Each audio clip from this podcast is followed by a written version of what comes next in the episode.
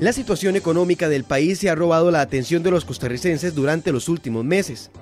La más reciente encuesta del Centro de Investigación y Estudios Políticos CIEP de la Universidad de Costa Rica revela que el desempleo es la principal preocupación de los costarricenses, en cuyos hogares 64 de cada 100 colones que ingresan se pagan en deuda. En medio de esta difícil situación, el gobierno ha dedicado equipos completos y tiempo de la agenda para atender sus temas verdes, es decir, para impulsar la agenda ambiental, y esto le ha costado fuertes críticas. Hablemos de algunos de los proyectos que se han impulsado desde Casa Presidencial en esta materia. Primero, se han hecho millonarias compras con dinero público de vehículos eléctricos y puntos de recarga. Instituciones como Elicia o Correo de Costa Rica ya utilizan estos carros. Sin embargo, es viable que la flotilla cambie en uno de los países con mayor densidad de carros de combustión. ¿Cuándo significará esta medida un cambio? Recientemente el país también fue galardonado por la Organización de las Naciones Unidas con el premio más importante que entrega este organismo en materia ambiental. Se designó a Costa Rica campeón de la Tierra por su liderazgo en la protección de la naturaleza. Este evento calzó con la intervención de la activista Greta Thunberg, a quien el gobierno invitó al país. Aquí en Costa Rica se realizó también la Precop 25, la reunión previa al encuentro ambiental más importante del mundo. Pero ¿qué le deja al país esta exposición mediática y también a altos líderes mundiales? Otro ejemplo es el plan de descarbonización, uno de los planes estrella del gobierno de Carlos Alvarado. El objetivo es transformar la economía costarricense a través de la electrificación del transporte y el uso de energías alternativas. Sin embargo, muchas de las intenciones del gobierno dentro de este plan están en atraso crítico. Por ejemplo, este plan contemplaba poner en el mercado gasolina con etanol para bajar la contaminación. Sin embargo, por ahora es un plan fallido de la administración Alvarado Quesada por la falta de pruebas técnicas sobre el uso de la mezcla en carros. Tampoco se han cumplido las metas de instalación de centros de recarga. Según Carlos Alvarado, solo tres de los 10 ejes del plan de descarbonización permitirían al país recaudar ganancias por 19.500 millones de colones, obtenidos como resultado de las acciones en materia de transporte público, privado y de carga. Sin embargo, los críticos atrasos alejan a los costarricenses de estas ganancias. Entonces, ¿está la agenda del gobierno alineada con las preocupaciones de los costarricenses? ¿Se deberían de definir prioridades?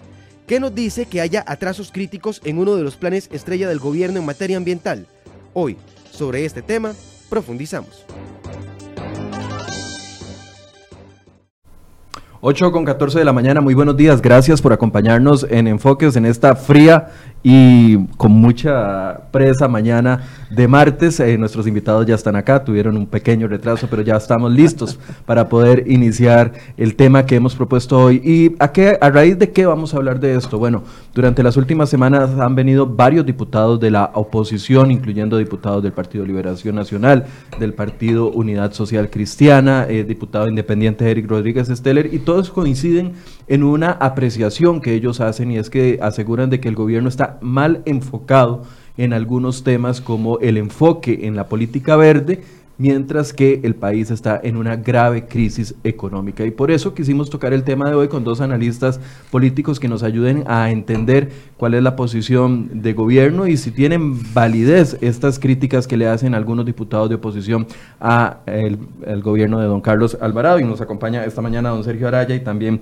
Daniel Calvo, ambos politólogos. Don Sergio, buenos días, gracias por acompañarnos. buenos días, don Michael, Daniel, amigas, amigos que nos están siguiendo a través de sus plataformas, aquí a la orden para abordar de esta temática y todo lo que se pueda ir desarrollando a lo largo de la, del espacio. Daniel, que viene desde la lejana provincia de Cartago. De la muy nobilial, de la muy nobilial. Pues no, un gusto, Michael, eh, Sergio y las personas también que nos escuchan. Hablar de un tema que creo que se las trae, ¿verdad? Yo creo que ya hay varia cola hablando al respecto. Y creo que en razón de que los costarricenses pues cada día ven más apremiada su situación económica, pues que el presidente o que el gobierno esté realizando ese tipo de esfuerzos, por más visionarios que puedan resultar, claramente genera una incomodidad muy fuerte. Tal vez empecemos por ese lado, por el lado de las críticas. Decía eh, Carlos Ricardo Benavides y también Pedro Muñoz eh, dos semanas anteriores acá en la mesa de enfoques, que hay un distanciamiento entre el enfoque que le ha dado el gobierno al tema verde, el impulso, con la realidad que viven algunos sectores, empezando por ahí, y mencionaban entre ellos el sector de los pescadores, por ejemplo, que los tuvimos aquí la semana tras anterior, donde reflejan que llevan tres años de plena crisis y que no se vislumbra un futuro eh, promisor para ellos y por otro lado veíamos el tema de Crucitas, que por un lado andamos pregonando el impulso verde, pero por otro lado nos estamos alejando de la realidad económica que vemos claramente golpeada y también de la realidad que se está viviendo el país en materia verde también. Entonces, un primer acercamiento, Daniel, si gusta empieza usted. yo creo que lo he resumido en una frase popular para que todos la comprendamos. Eh, candil de la calle, oscuridad de la casa. Yo creo que es la mejor expresión pues para resumir eh, realmente lo que está pasando. Un discurso que ha sido, eh, bueno, de Carlos Alvarado ante la ONU, celebrado por Macron en Francia, reconocido mundialmente, etcétera pero con una serie de temas a nivel interno que no se terminan de solucionar. El tema Crucitas has mencionado, por ejemplo, la agenda del plástico, que también está en latente y también muy polémica en estos días. Uno no ve un esfuerzo completo o, un compromiso de gobierno. El plan de descarbonización, por ejemplo, nos habla de transformaciones a nivel de estructura o reforma del Estado en Recope, en el ICE. Uno no ve que esos proyectos estén avanzando ni que tan siquiera tengan realmente un impulso en la Asamblea Legislativa. Y es que creo que lo preocupante, más allá de que el tema eh, ambiental, para quienes sean amigos, enemigos del tema, eh, esté latente, o sea, uno de los principales de agenda, es que no hay otras prioridades. Si hacemos un repaso, por ejemplo, y creo que lo conversamos en un programa eh, anterior, de lo que fue la convocatoria del Poder Ejecutivo en sesiones extraordinarias el pasado mes de agosto, eran 181 proyectos convocados. Uno se pregunta, bueno, ¿cuáles son las, las prioridades de 181 proyectos? Lo claro es que al no existir un relato, al no existir una definición de prioridades por parte y existir una situación, como lo mencionaba al inicio, tan apremiante en lo económico que el gobierno, por decirlo así, porque creo que es el clamor de algún sector de la población, se despiste, por decirlo así, o, preste atención, una mayor atención a temas eh, de carácter ambiental, principalmente en lo discursivo, obviamente pues genera una molestia. Don Sergio. Sí, yo agregaría eso que apuntaba muy atinadamente Daniel, que Vamos a ver, el tema ambiental tiene que verse inmerso en una estrategia global de lo que es la gestión política y aquí carecemos de una estrategia política desde que esta administración inició. Eh, no solamente por lo que ya enumeró muy bien Daniel, sino porque no hay un alineamiento claro con las necesidades percibidas por la gente y que además son necesidades objetivas. Eh, el desempleo que ustedes mismos lo planteaban en su intervención al inicio, la situación económica que nos tiene al conjunto de la sociedad bastante este, contenido, bastante limitado, la contracción económica, eh, los índices objetivamente que registran actividad económica lo que nos muestran es una tendencia a la baja, muy ligeros eh, y muy insostenibles eh, crecimientos en algunas actividades, pero temas sensibles como la construcción siguen a la baja. Estamos en una época en la que en teoría hay opción de empleo, aunque sea este, temporal por la época del año, y aún así este, muchísimas empresas están optando por no emplear o emplear en una menor proporción que en años anteriores. Entonces, en términos reales, estamos en una pues en una crisis, ¿verdad? Importante. Y esto pareciera que el gobierno lo, ignora.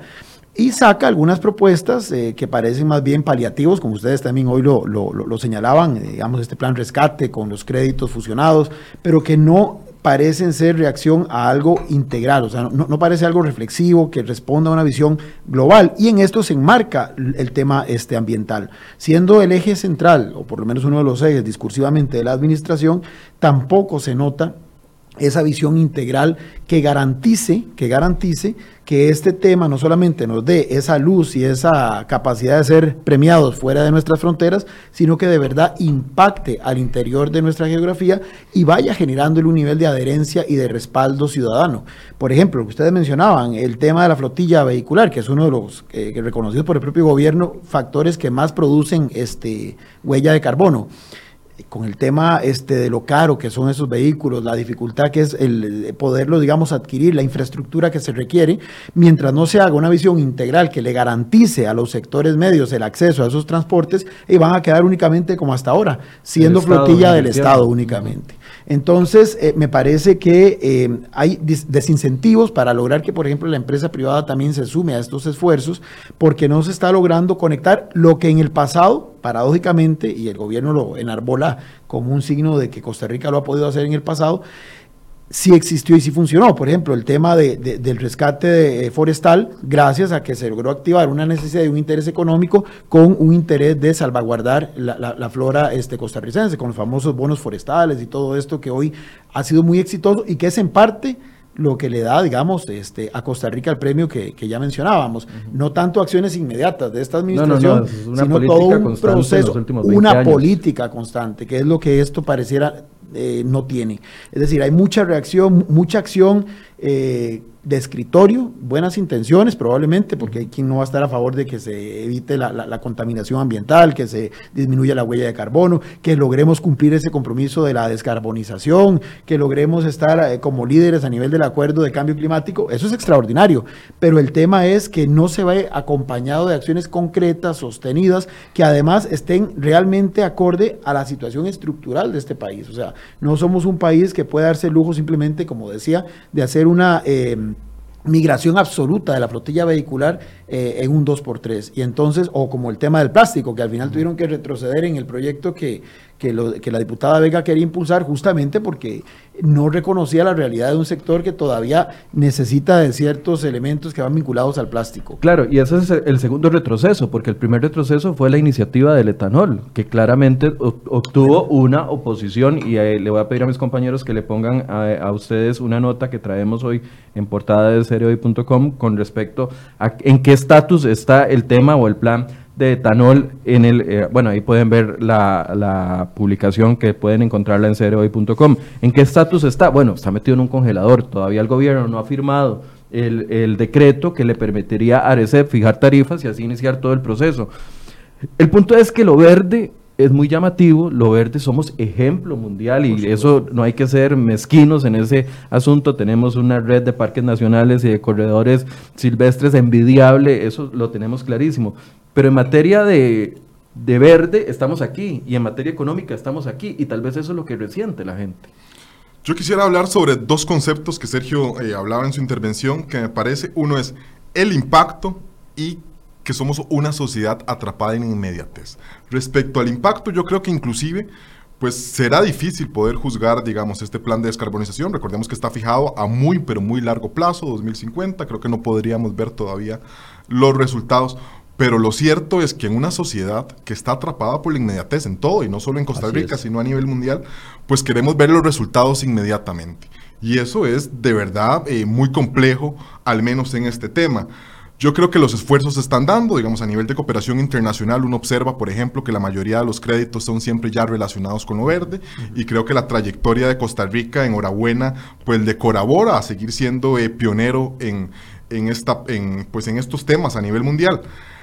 Lo cierto, y yo creo que es el, gran tema, y que yo lo resumía con eh, candil de la calle, oscuridad de la casa, es que hay ciertos temas que no se están eh, atendiendo como los costarricenses así lo indican. Aquí Sergio anda encuestas, nosotros lo vimos yo creo que también ah, eh, semanas atrás, no es una de las preocupaciones principales de los costarricenses hoy. Y en razón de que no es uno de los temas principales que el gobierno esté eh, dedicando parte de su capital político, ya de por sí reducido, que también es lo que mencionan las encuestas, sin duda, pues complica muchísimo eh, sus esfuerzos. Yo ahora también mencionaba rápidamente eh, temas que no están avanzando en la Asamblea Legislativa y que sabemos lo que tarda que un tema de estos avance, ¿verdad? Lo que puede ser una transformación de Recope, lo que puede ser una transformación del ICE, lo que puede ser una transformación que no sé desde hace cuánto hablamos del MOP y de las hermanitas perversas, que era que se llamaban, ¿verdad? Los consejos. los consejos existentes ahí. En el tema de los biocombustibles ustedes ponían, por ejemplo, los industriales vienen solicitando desde hace muchísimo tiempo, en razón, digamos, de buscar este equilibrio entre lo verde y lo económico, una reducción, por ejemplo, del precio de la electricidad. Hay ciertas dudas que seguir apostando al modelo hidroeléctrico del país sea realmente pues la apuesta más sensata y así surgen dudas no solo desde el plano económico de cuánto será el costo de estas iniciativas, sino también desde el plano ambiental. Yo no me voy a poner aquí a opinar porque no es mi área de expertise, pero lo cierto es que han expresado sus dudas sobre el tema hidroeléctrico, sobre el tema del biocombustible, sobre, sobre el tema de, que es también una iniciativa que está ahí latente en la Asamblea Legislativa, sobre el tema de reducir el precio sobre los combustibles, ¿verdad?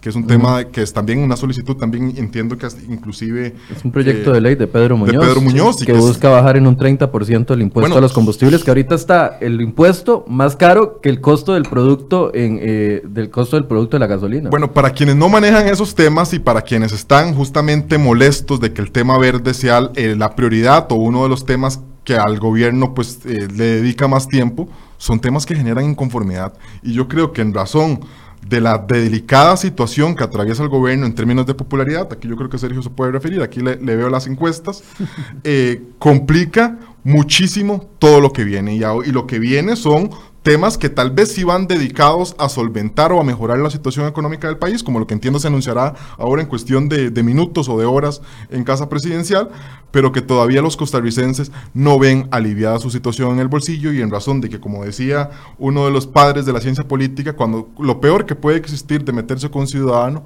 es con su bolsillo. Así es.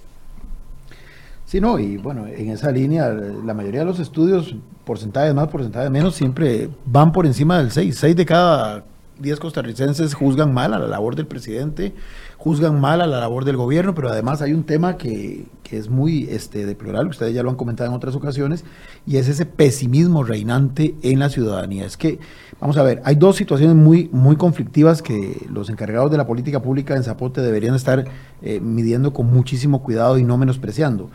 Uno es que en, anteriores estudios, en años anteriores, podía haber una percepción negativa sobre el rumbo del país, pero existía una suerte de optimismo sobre el rumbo personal de cada uno de los entrevistados. Entonces digamos que eso de alguna forma balanceaba un poco el asunto. El tico le preguntaban y, le, decía, eh, tal vez el país no va bien enfocado, pero, yo, el tengo la año voy a estar de que voy a mejorar. un poquito mejor económicamente. De unos dos años, tres años para acá, eso ha ido cambiando y se han ido integrando ambos enfoques. Es decir, siento que el país va mal y siento que yo voy mal y siento que mi futuro negativo. Y eso es muy complicado porque genera esa sensación de frustración, de desencanto, de impotencia, que bien podría después ser caldo de cultivo para este, actos de violencia y conflictos mayores. Y el otro tema es justamente que este, ya se está asociando con la figura del presidente esa disconformidad. Antes se hablaba de que el gobierno iba mal, pero bueno, digamos, el presidente podía tener un nivel de aceptación personal importante. Este presidente tiene además la particularidad de que desde que entró, entró perdiendo, por decirlo así, en lo que es el, nivel de apoyo ciudadano hacia él como persona.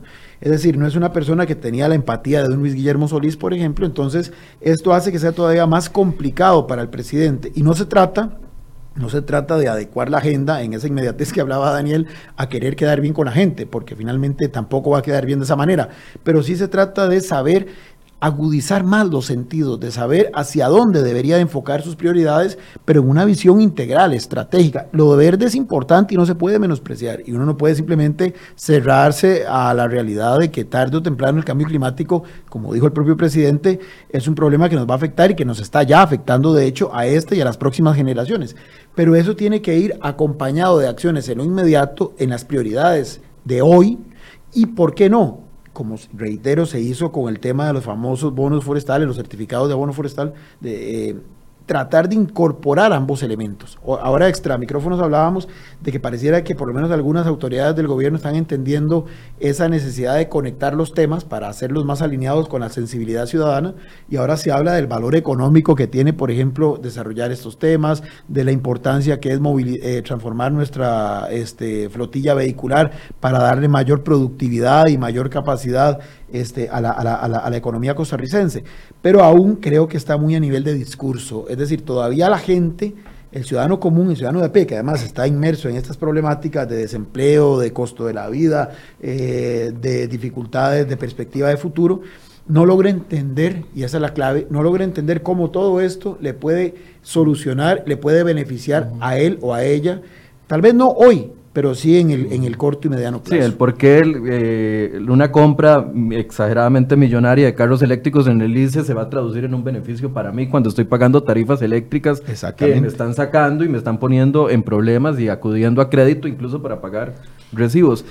Y es que el ahorro sería a largo plazo, que eso es lo, más, lo más grave, ¿verdad? Las personas en una situación tan endeble que en el, desde el punto de vista económico, si me dicen, mira, eso te va a generar un ahorro, creo que son 19.500 millones lo que se habla que podría generar este plan de descarbonización a futuro.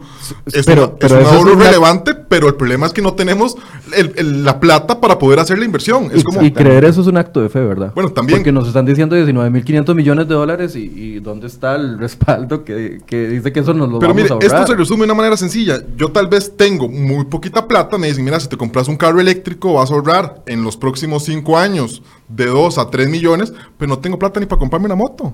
Es que esa es la situación en la que se resume lo que estamos viviendo. Ahora tenemos un problema de liquidez, como país, como instituciones y como ciudadanos y ciudadanas. Esa es una realidad concreta. Ahora, ayer no sé si tuvieron la oportunidad de escuchar a Carlos Ricardo Benavides cuando hablaba de, el, se estaba discutiendo el tema de aprobar bonos de vivienda en las islas del Golfo.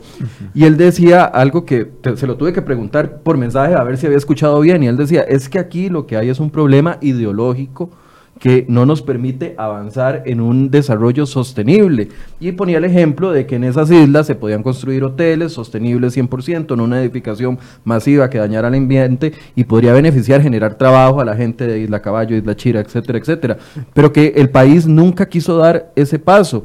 Y ponía el otro ejemplo de los pescadores. Aquí estuvieron los pescadores relatando su trágica vida, porque hay que ver la miseria en la que viven los pescadores desde que se dio el pronunciamiento de la sala constitucional que prohibía la extensión de, de las licencias, y uno los ve a ellos y uno dice, puchica, vivimos en un país tan bendecido por los recursos naturales, pero ver que nuestra gente está sin comer, y el ministro de la presidencia sale ayer o antier en el diario de la Nación diciendo que el tema del estudio de 1.200 millones de colones no va a cambiar al, al, gobierno en su posición de que no va a permitir la, la, la pesca de arrastre, y ahí uno dice, bueno, entonces, ¿cómo, se juega con esto? Yo creo que has mencionado, por ejemplo, el tema de, zona insular, que fue el tema que se discutió, por ejemplo, ayer, pero creo que ejemplos sobran, ¿verdad? Uno, por ejemplo, es el tema de crucitas, ¿verdad? Todo lo que se ha hablado de, por ejemplo, y creo que eso también le genera un costo eh, muy alto a nivel político al Partido Acción Ciudadana, que fue uno de los principales críticos del proyecto, que decía que todo podía ser distinto, y lo cierto es que Crucitas, ya con prácticamente cinco o más, seis años casi de administración de gobierno del PAC, el tema sigue sin solucionarse, ¿verdad? La situación inclusive es más grave y no se ha logrado encontrar esa palabra, el equilibrio entre la parte económica y entre la parte ambiental. Has hablado de pescadores, por ejemplo, está latente el tema del petróleo, que ha sido uno de los temas que también están en la polémica ahí, la explotación del gas, por ejemplo, que pudiera venir también en esa necesidad urgente de liquidez pues eh, reducir los precios del costo de la electricidad y que yo creo que también por eso es que los industriales eh, lo solicitan, pero todavía sí, desde un punto de vista, hay un sesgo ideológico también, creo que hasta que una idiosincrasia país de que los temas verdes, ¿verdad? Son un mito existente en el país que no se pueden tocar y lo cierto es que por no tocar, por no tener una mente eh, un poco más abierta, más tolerante, hay ciertas zonas que se nos están quedando todavía eh, más rezagadas en la zona rural, generando esas dos Costa Ricas de las que hemos también venido hablando aquí en estos programas, entre lo rural, eh, con una marginalización, con unas pocas posibilidades de oportunidades de empleo, y una zona, gran área metropolitana, que desde su comodidad juzga justamente el desarrollo de esas zonas a merced de la situación tan precaria que viven. Pero es que las diferencias son enormes. Vea Papagayo, por ejemplo, completamente desarrollado y ahí sí se puede, pero en las islas de que la gente sobreviva con la pulpería que tiene y punto y hay un tema, evidentemente, como dice Daniel, no somos expertos en el área del ambiente, pero sí, digamos, es interesante cómo desde los años 90, cuando se dio la cumbre de Río, se hablaba de que justamente hay que buscar un equilibrio entre esa sostenibilidad del ambiente, pero también el desarrollo integral de la sociedad, de la, porque finalmente nosotros somos parte también de estos ecosistemas. Y recuerdo que en Brasil se decía en el año 92 que uno de los disparadores que afectan, que inciden en la sostenibilidad justamente de esa visión ambiental, es la pobreza y es, digamos, la exclusión. Porque si usted se da cuenta, en los lugares donde hay más problemas de deslaves, donde hay más problemas este, que terminan afectando e impactando el ambiente mismo, es donde hay concentraciones de anillos de pobreza, donde hay gente que ahí necesariamente tiene que ver cómo sobrevive y no se les puede simplemente decir, eh, ustedes muéranse porque tenemos que preservar ese ambiente o ese bosque o esa zona. Que es lo que está pasando ahorita en Cruzitas, que está peor ahora que como iba a estar si iba a ser de alguna forma gestionado por una empresa que en teoría debería someterse a ciertos estándares este, de, compatibilidad con el ambiente, de ser amigables con el ambiente en su desarrollo de gestión. Entonces, me parece que eh, cuando don Carlos dice lo del tema ideológico está aludiendo a eso, ¿verdad? O sea, de que todavía hay ciertos sectores que no han entendido que todos formamos parte de esta aldea común que menciona el Papa Francisco en su, en su Laudato Si. No se trata de este, destrozar todo, destruirlo todo, de con voracidad acabar con todos los recursos, pero tampoco se trata de simplemente preservarlos para una generación que ahí no sabemos si, si, si, va a venir o no, porque justamente estamos acabando con la generación actual. Entonces hay que buscar un equilibrio, pero ese equilibrio necesariamente responde a una visión integral, a una visión estratégica del Estado, que por lo menos en esta administración y en las administraciones anteriores tampoco se ha observado. Y eso también genera un entorno de poca credibilidad mayor dificultad para la puesta en marcha de políticas públicas que son de largo aliento, porque usted para lograr darle sostenibilidad a esas políticas tiene que granjearse la confianza de la gente, desde los sectores más eh, fuertes, los poderes fácticos, los sectores empresariales, hasta el ciudadano de a pie. Y si usted no lo logra, con situaciones como lo que usted mencionaba, de que a los pescadores se les ofrece algo para soliviantar su conflicto, para aliviarles un poco, para quitarlos más bien de, la casa presidencial, para ponerlos en términos muy gráficos, pero luego usted simplemente este, les rechaza la oferta que les había hecho, les dice que ya no va, que la propuesta ya no va, y eso abona a la desconfianza, a la erosión de la credibilidad, hace que la gente sea muchísimo más este, mm, escéptica, se indigne más y entonces cuando usted llega en ese entorno a plantear una cuestión de aquí al 2050 y simplemente, aunque técnicamente puede estar muy bien estructurada la propuesta, la gente no se la compra y al no comprársela tiene poca viabilidad política. Y ese es el problema, o sea, uno tiene que tener una visión de conjunto, inclusive pensando en estas cosas de largo plazo, porque de lo contrario simplemente se quedan en el papel como un discurso propio de unos académicos muy bien intencionados, pero que a la hora de la verdad les falta eso que se llama gestión política para implementarlo. Sergio y Michael, perdonen nada más hacer una precisión. Ustedes han hablado de lo ideológico. Hay un sector ideológico que, recordemos, era muchísimo más afín al Partido Acción Ciudadana y al Frente Amplio, ¿verdad? Lo que también representa un costo o un compromiso mayor por parte del presidente. Sector ideológico que si bien pues el presidente habla en esto de manera discursiva, que ha sido la principal de las críticas, también se encuentra molesto con el presidente. Yo creo que uno puede realmente pedir una entrevista con Edgardo Araya, por ejemplo, del Frente Amplio, con el exdiputado Claudio Monge, mentor de la diputada Paola Vega, y también no están contentos con lo que se está haciendo en materia ambiental. Es decir, el gobierno está quedando mal por un lado, al sector más fuerte, más afín, más eh, en lo ideológico, más marcado en lo ideológico, en temas ambientales, pero por otro lado también está quedando mal con el otro sector, el quizá el que puede ser catalogado como el más radical, ¿verdad? Cámaras empresariales y demás, por ejemplo, que son las que son hoy, hoy acusadas del tema del plástico y demás lo que hace que genera que la situación, al menos la popularidad, y volvemos nuevamente al capital político que un presidente requiere para poder tener un, margen de maniobra en su mandato, pues está perdiendo por los dos lados. Pero, a ver, el factor ideológico está pesando al punto de que, eh, siguiendo la línea que, dice Daniel, hay iniciativas fuertes con respecto a temas ambientales que empiezan muy fuertes y terminan derrumbándose, ejemplo, el tema del plástico, y le está costando surfear eso con una política o con algunas iniciativas económicas, no quiero decir débiles, eh, discretas, menos, menos fuertes, menos agresivas, porque por ejemplo hablamos del, del, plan anunciado eh, el viernes por Casa Presidencial con respecto a esto, el tema del endeudamiento. Ya algunos economistas se han pronunciado y han dicho, es que el simple hecho de pasar deudas de consumo de un pago de 5 años a 20 años está hundiendo a la gente pero es, es lo que el presidente en este momento está discutiendo o va a discutir a partir de las 9 de la mañana con los jefes de fracción. Ayuda en este sentido. O sea, le cuesta surfear al presidente de la República entre sus medidas tímidas económicas y el la fuerte presión que tiene por medidas fuertes en tema verde que se le terminan derrumbando, como el etanol también. Totalmente. Mire, yo me atrevería y sería inclusive todavía más duro en que uno todavía, al menos yo creo que del, encuentro de hoy se espera que vayan a surgir nuevos proyectos. Uno no visualiza una agenda, digamos, en términos legislativos, ahora están estos esfuerzos que se anunciarán hoy, más que otros que irán pues por la parte del Ejecutivo, no visualiza una agenda de reactivación económica, y no lo digo yo, lo constantemente lo pasan eh, denunciando los jefes de fracción, de un sello propio de gobierno. Sí lo visualiza, por ejemplo, en un tema de estos temas ambientales o de estos temas verdes, ¿verdad?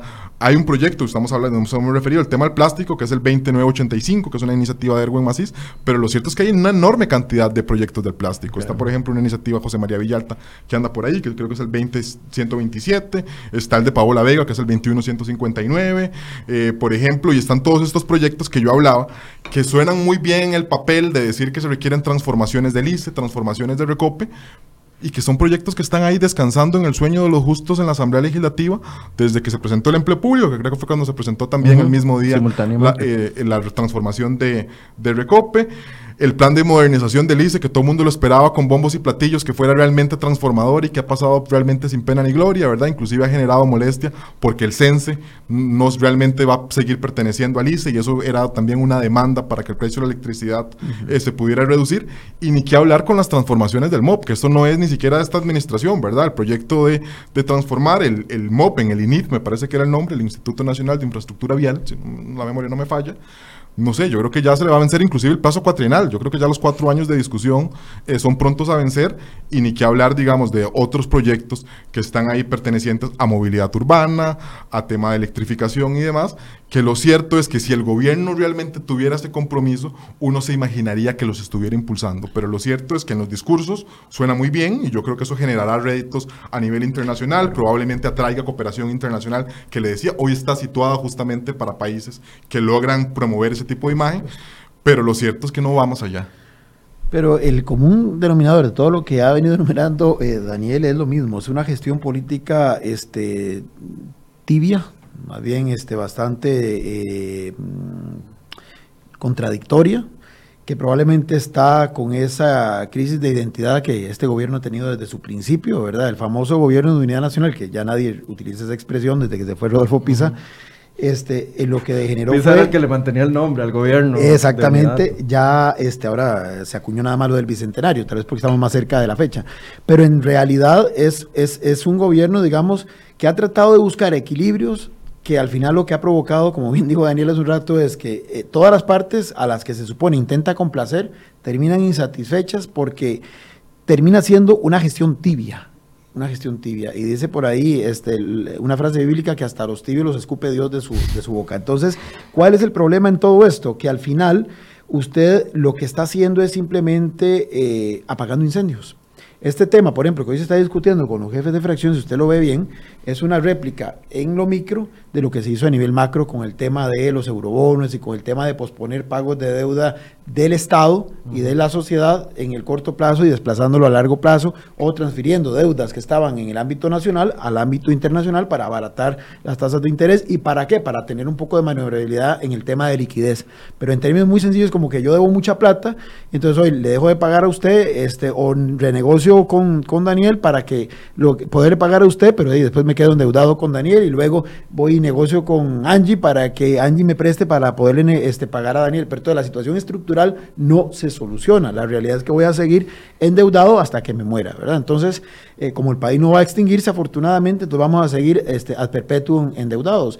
Esa es la situación de un gobierno que no tiene capacidad de ir más allá, porque justamente no tiene ni capital político, no tiene músculo político y además intentó digamos, leyó esas debilidades objetivamente bien, pero la receta que quiso aplicar no le salió, no le salió bien. O sea, el concepto de gobierno y de unidad nacional en un buen, en un plano estrictamente teórico era una buena idea.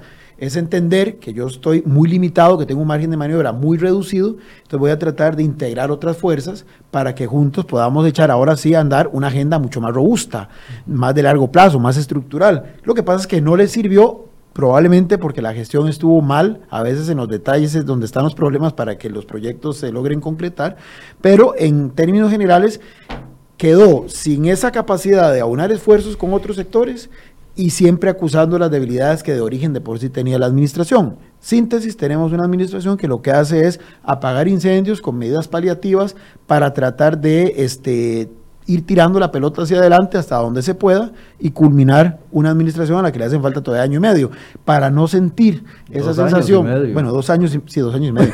Me ha hecho muy larga. Para, para, para, para no este, quedarse con esa impresión de que lo que están es administrando el conflicto o medio administrando el conflicto, entonces se construye este discurso que hacia afuera sí le permite, bueno, al mismo presidente tener la sensación de que está obrando como un estadista, de que está pensando en cuestiones de mediano y largo plazo. Esa era mi siguiente pregunta. Es que si esto no genera, como empezó Daniel, candil de la calle, oscuridad en la casa, si esto es un precio político que el gobierno y el presidente están dispuestos a pagar con tal de reflejar o tener mayor protagonismo a nivel internacional. Escuchaba ayer lo del tema de que nos tiramos a incluso a ostentamos a, organizar la COP, que tuvimos aquí la pre-COP la semana anterior, ostentamos a, aplicar la COP y cuando nos dimos cuenta como país que eso requería una inversión de decenas de millones de dólares, ahí echamos para atrás y dijimos, bueno, hagamos la pre-COP nosotros y que Chile termine la COP.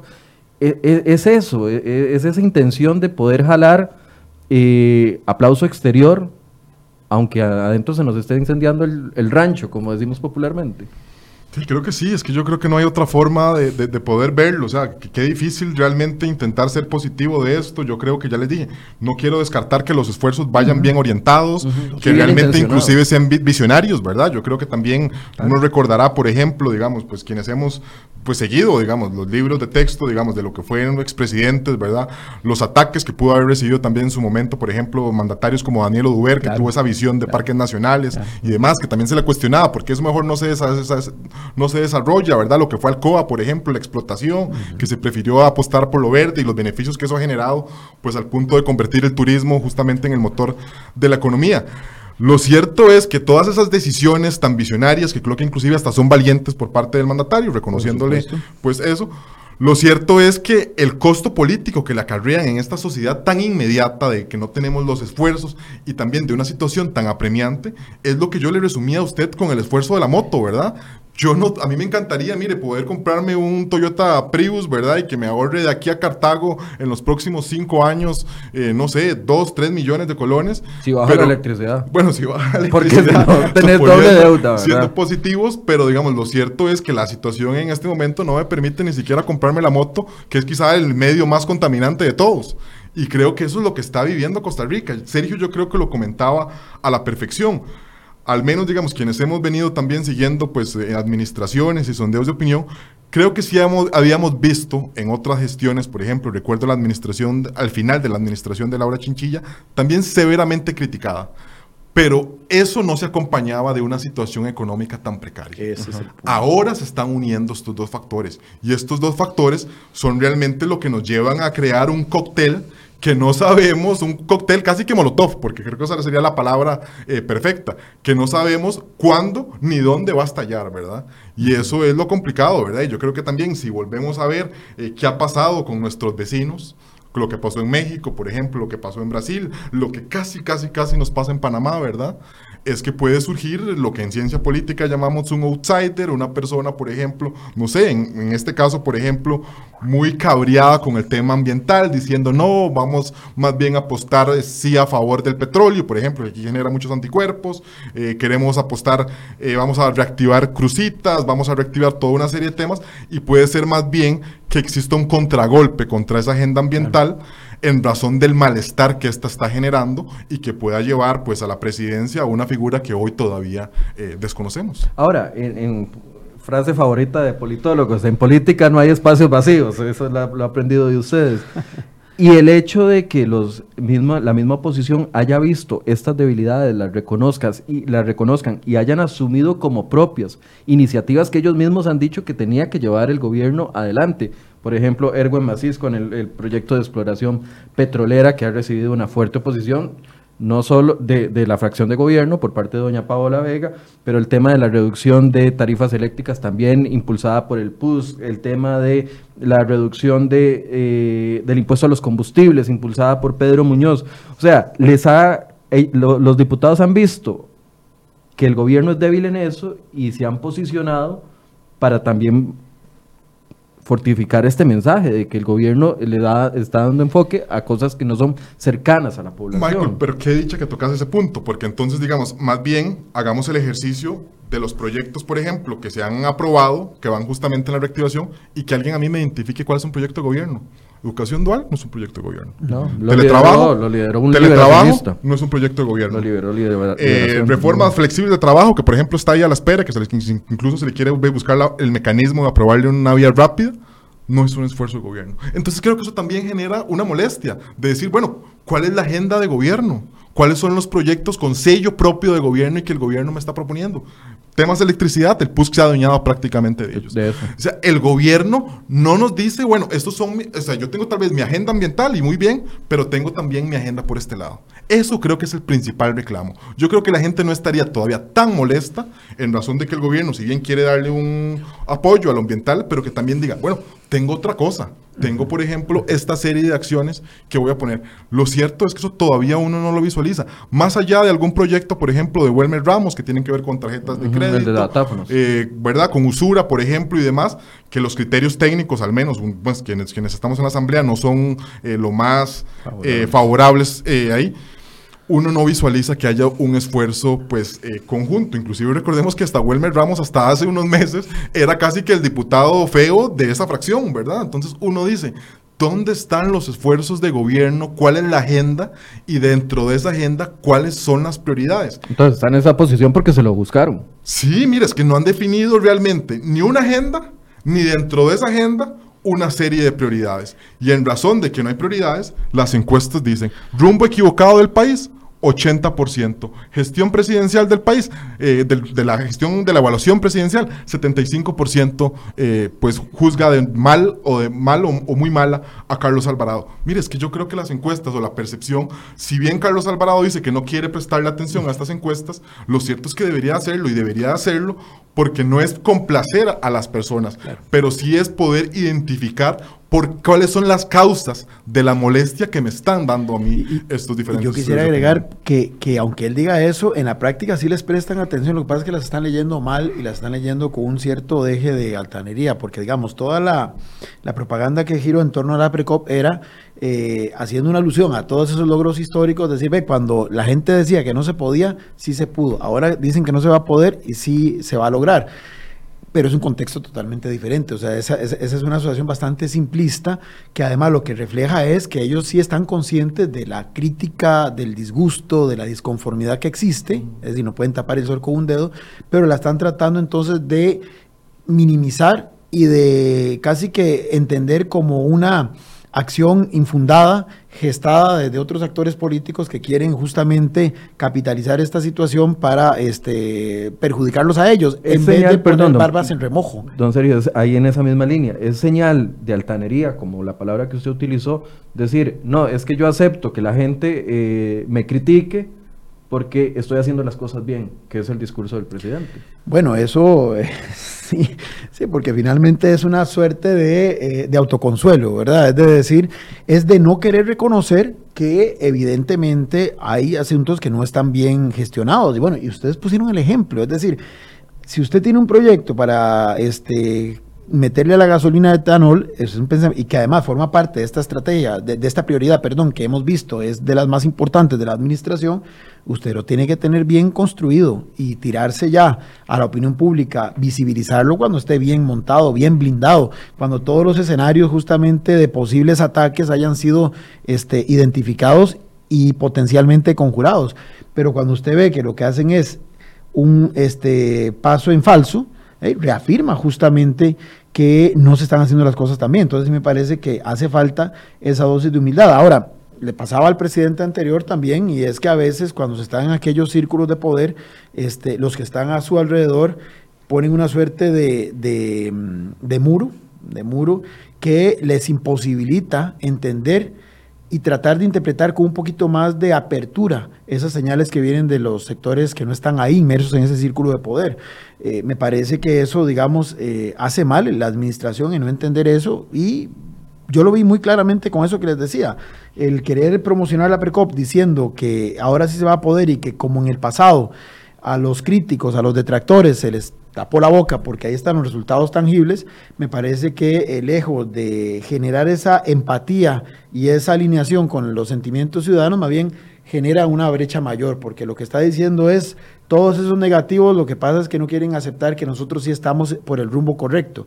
Van a ver dentro de 40 o 50 años que nosotros sí estábamos en lo correcto, pero este es un entorno muy distinto y como bien dijo Daniel, la situación está muy candente, la gente está muy cabreada y francamente no creo que se le dé un beneficio de la duda a tan largo plazo. ¿Sintió el gobierno que con la aprobación de la reforma fiscal cumplió con su tarea económica y tal vez ahí se descuidó un poco. Perdón, y reforma fiscal que en la línea de lo que decía Daniel tampoco es eh, gestionada por eh, gente químicamente del gobierno, ¿verdad? Porque doña Rocío es parte de esa incorporación de último momento, ¿verdad?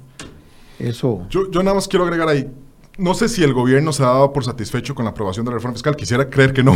Quisiera creer, pero no, no lo sé. Era como el 25% pero digamos, pero de la lo, tarea. lo- lo cierto es que sí, cier- sí eh, eso representó sacrificar su popularidad y su, su capital político desde un inicio. No sé si fue una decisión valiente o no, porque algunos mandatarios lo habían eh, venido postergando, pero lo cierto es que le tocó. La, la coyuntura le exigió que resolviera. Pero sobre ese tema que Sergio menciona de químicamente puro, lo cierto, mire, y es que en el tema de ambiente ni siquiera ha existido una gestión de esto, de lo que fue este gobierno de unidad. Visualicemos tres voceros importantes, cuatro inclusive, que tengan que ver con el tema ambiental. Son de diferentes fuerzas políticas. Cierto. Mire, el ministro de Ambiente es una persona afín al Partido Unidad Social Cristiana. Que de hecho había sido viceministro, si Vicemin- no recuerdo. si no me equivoco, fue ministro, fue ministro ministro, también. de Abel Pacheco, si la, De Abel memor- Pacheco, si la memoria sí. no me falla. Cristina Figueres, que es, digamos, la persona en la que hoy se está escudado Carlos Alvarado con el tema de la Precop, etcétera, afín al Partido Liberación Nacional. Rodolfo Méndez, que se tuviera que ver con todo el tema de infraestructura y demás, afín al Partido Unidad Social Cristiana. Lo cierto es que ni aún teniendo pues por decirlo así, voceros de diferentes fuerzas políticas que pudieran agrupar esto, que pudieran acuerparlo, que pudieran definir quizá puntos de consenso entre agrupaciones. No se ha podido definir esto. Y agreguemos que la que sería químicamente PAC es la primera dama, que en realidad nunca ha sido una militante activa del partido tampoco. Ok. Eh, le pedí, he estado tratando de conversar con algunos diputados para que intervinieran y está línea telefónica el diputado Erwin Macís. Vamos a ver si nos escucha. Don Erwin, ¿nos escucha? Vamos a ver. Hola, Don Erwin, ¿nos escucha? Buenos días. hola, buenos días, qué gusto saludarlos. No lo estamos escuchando, vamos a tratar de solucionarlo. Aló. Pero en esta misma, en esta misma línea que nos planteaba Daniel, el tener incluso gente orgánica de otros partidos que, que podrían serle un tipo de pararrayo, por así decirse, Claro. a las críticas, no le ha funcionado.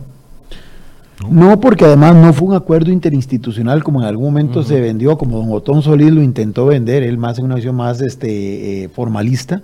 Pero es que además eso tendría que ver con otras coyunturas. Nuestro sistema no es proclive a esos acuerdos interpartidarios como se da en un sistema parlamentario genuino, digamos como el alemán, como los europeos en general, donde sí se hacen acuerdos entre partidos políticos y sus voceros son eso, representantes de los partidos. Acá comenzando con el mismo Partido Unidad, el señor diputado, y prácticamente ya era está- Rodolfo Pisa creo que nos el está que estaba escuchando, don liderando Erwin, eso ya. a título casi que personal.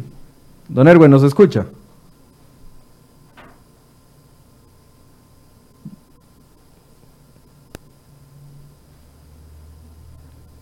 A ver, no, no nos está escuchando. Bueno, lo intentaremos en otra oportunidad, tranquilos compañeros, porque ya se nos ha ido venciendo el plazo. Discúlpenos con Don Erwin porque tenemos un problema técnico y no nos pudo escuchar.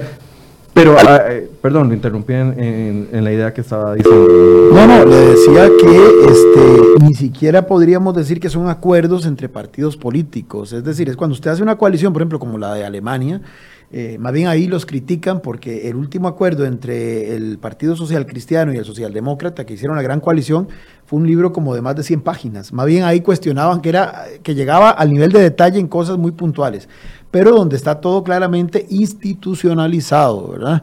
Entonces, donde las fracciones parlamentarias están conscientes de que tienen que empujar una agenda que está previamente concertada y documentada y este, firmada por las partes que representan formalmente a esos partidos. Acá eso no se dio, es decir, cuando, sí, cuando don Otón Solís, Epsi Campbell, si mal no recuerdo, y Víctor Morales intentaron hacer eso, eh, ningún partido les dio este, seguimiento a esa, a, a esa idea. Y en el caso de la unidad, digamos que es con el que siempre han conectado a este gobierno, y prácticamente hoy la unidad eh, más bien eh, se desdice y prácticamente no quieren al interior de ese partido ni siquiera contemplar la posibilidad de una nueva candidatura de Rodolfo Pise y le achacan justamente como uno de los cuestionamientos a esa, digamos, no aceptación el haberse sumado casi que a título personal al gobierno de Carlos Alvarado. Entonces, es decir, este, es complicado porque nuestro sistema no está diseñado para un proceso de esa naturaleza y lo que generó más bien fue una suerte de, este, de arroz con mango, perdonando el, el, símil, que al final este, tampoco le ha dado maniobrabilidad, que era lo que decía hace un rato, músculo político al gobierno, y más bien lo que ha hecho es entramparlo, complicarlo y no permitirle satisfacer ni siquiera las demandas de los sectores que se han sido históricamente afines a él. Conclusiones. creo que no, no, hay conclusiones, digamos, favorables. Yo creo que también hay que comprender, digamos, a, a la administración, ¿verdad? Y lo reitero una vez más, que es preso de la inmediatez, son medidas de muy largo plazo que difícilmente se vayan a ver pues en los próximos meses, en próximos años y también decisiones valientes que enfrentan pues a diferentes sectores de gran poder en el, en el país y que creo que complican todavía más el panorama. Yo creo que la reflexión final es que ojalá eh, Carlos Alvarado, más allá de prestarle atención a las encuestas, pueda prestarle atención a las causas que le está generando el malestar de la población. Creo que mucho tiene que ver con estos temas, con esta eh, no equilibrio entre una propuesta ambiental y el desarrollo económico, para que así, pues, no solo eh, Carlos Alvarado pueda mejorar su capital político, sino también yo creo que se reduzca o merme el cabreo generalizado que está generando en una sociedad estos temas. Don Sergio. Sí, yo diría que justamente las intenciones son buenas, nadie puede objetar esta agenda, me parece que es completamente lógica, coherente pero que el gobierno tiene que entender que debe de funcionar como gobierno, con todo lo que ya Daniel ha dicho, y no como una ONG. Me parece que ese es el gran problema que tiene. Con el respeto para las ONGs, ellos no han entendido que no se pueden eh, quedar en un árbol, hablando de asuntos ambientales, sino que tienen que ver el bosque y que tienen que gerenciarlo. Y que aún el plantar ese árbol tiene que saberse hacer políticamente y no es simplemente con discursos floridos o con eh, citas como estas que lo van a lograr, que tienen que entender que se necesita, inclusive para el logro de estos mismos objetivos, mejorar la capacidad de gestión política.